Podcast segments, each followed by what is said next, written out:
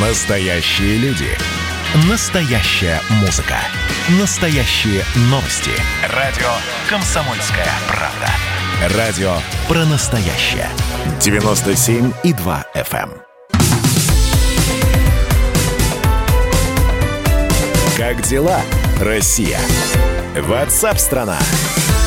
Итак, что у нас интересного здесь происходит? Президент России Владимир Путин поставил вопрос о создании в стране суда по правам человека. Целесообразность формирования и появления такого суда российского суда по правам человека поручено оценить Верховному суду и Министерству юстиции. Об этом сообщается на сайте Кремля, и срок исполнения поручений указан до 1 июня. То есть в течение пяти месяцев должно быть сделано заключение. Нужен такой суд. Не нужен такой суд. С нами на прямой связи вице-президент российского подразделения Международного комитета защиты прав человека Иван Мельников. Иван, я вас приветствую. Здравствуйте. Здравствуйте. Иван, есть Международный комитет защиты прав человека. Есть Европейский суд по правам человека, ЕСПЧ.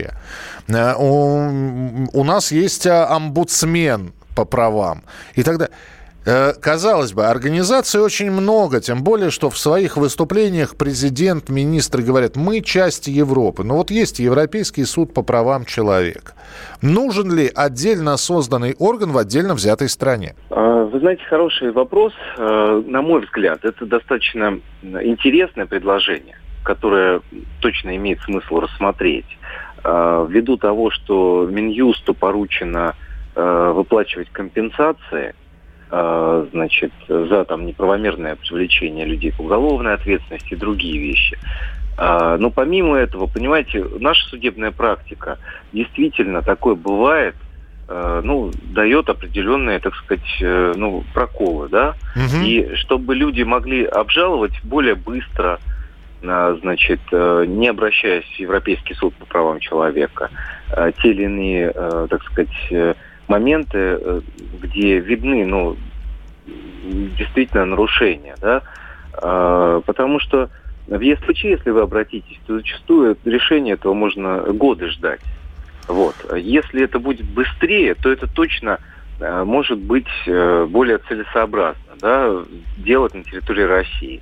А, Понятно, что здесь еще отдельно, наверное, надо выделить момент о том, что насколько возможно, например, в рамках этого, эм, так сказать, нашего да, органа Мгм. не только обжаловать решения судов, но потому что, допустим, под стражу людей заключают, да, и потом они долго добиваются в ЕСПЧ, смотрят на те или иные нарушения. Вы, Ведь, наверное, э, сейчас, Иван, про компенсации, да, будете Да, говорить? конечно, Вот, конечно. И, и, вы- и мы здесь упираемся в такую прекрасную стену, когда мы можем прочитать, что человек, ну, неважно, облился в каком-нибудь э, э, известном э, кафе, на него просто обжегся пирожком и отсудил многие-многие тысяч долларов.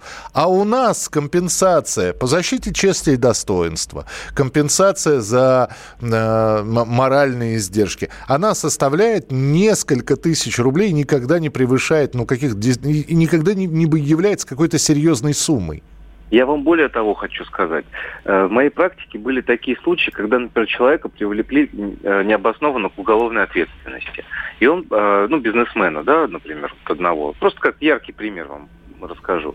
А, И, соответственно, после того, как его оправдали полностью, да, он провел там порядка двух лет в СИЗО.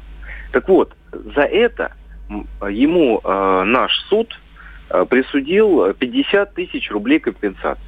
То есть вы представляете, за два года нахождения в следственном изоляторе. Вот такие вопросы, конечно, крайне важно. По, по, две, А, по и- 2100 рублей за месяц нормально, что? Ну, ну, я вот об этом, пре- представляете, да, то есть себе. Э, ну, то есть понятно абсолютно, что э, с этим надо бороться и надо что-то делать. А, Есть отдельно, конечно, э, другой вопрос, да, вообще, кто будут судьи в этом. То есть, на мой взгляд, здесь должны быть, э, конечно, адекватный судебный состав в этом э, совете, да, э, ну, не совете, простите, в, в этом э, суде, да, по правам человека. То есть это должны быть э, правозащитники известные.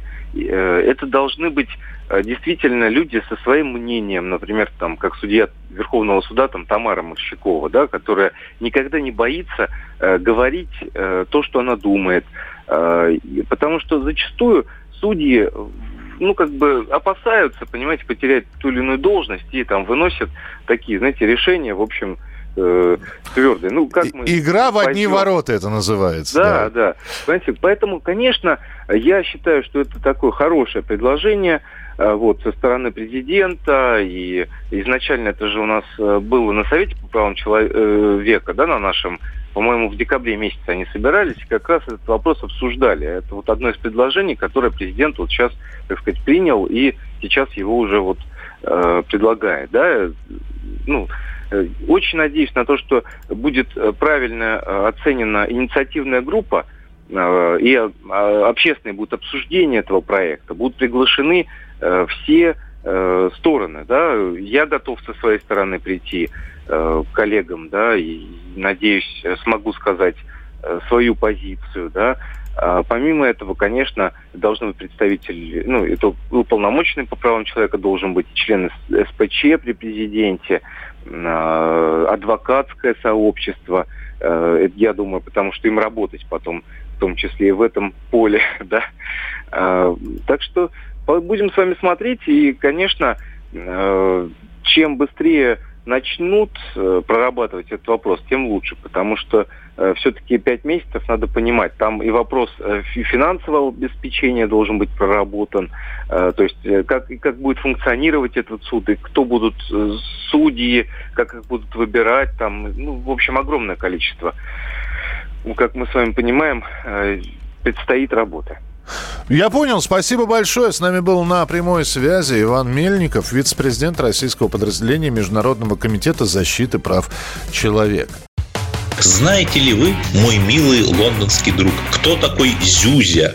Это белорусский Дед Мороз. Он появился недавно. Вместе с белорусизацией, вот этой вот лукашенковской. Его резиденция находится в 10 километрах от польской границы. Но это же понятно. Все хорошее, светлое. Больше из Запада приходит, а из России ничего не приходит.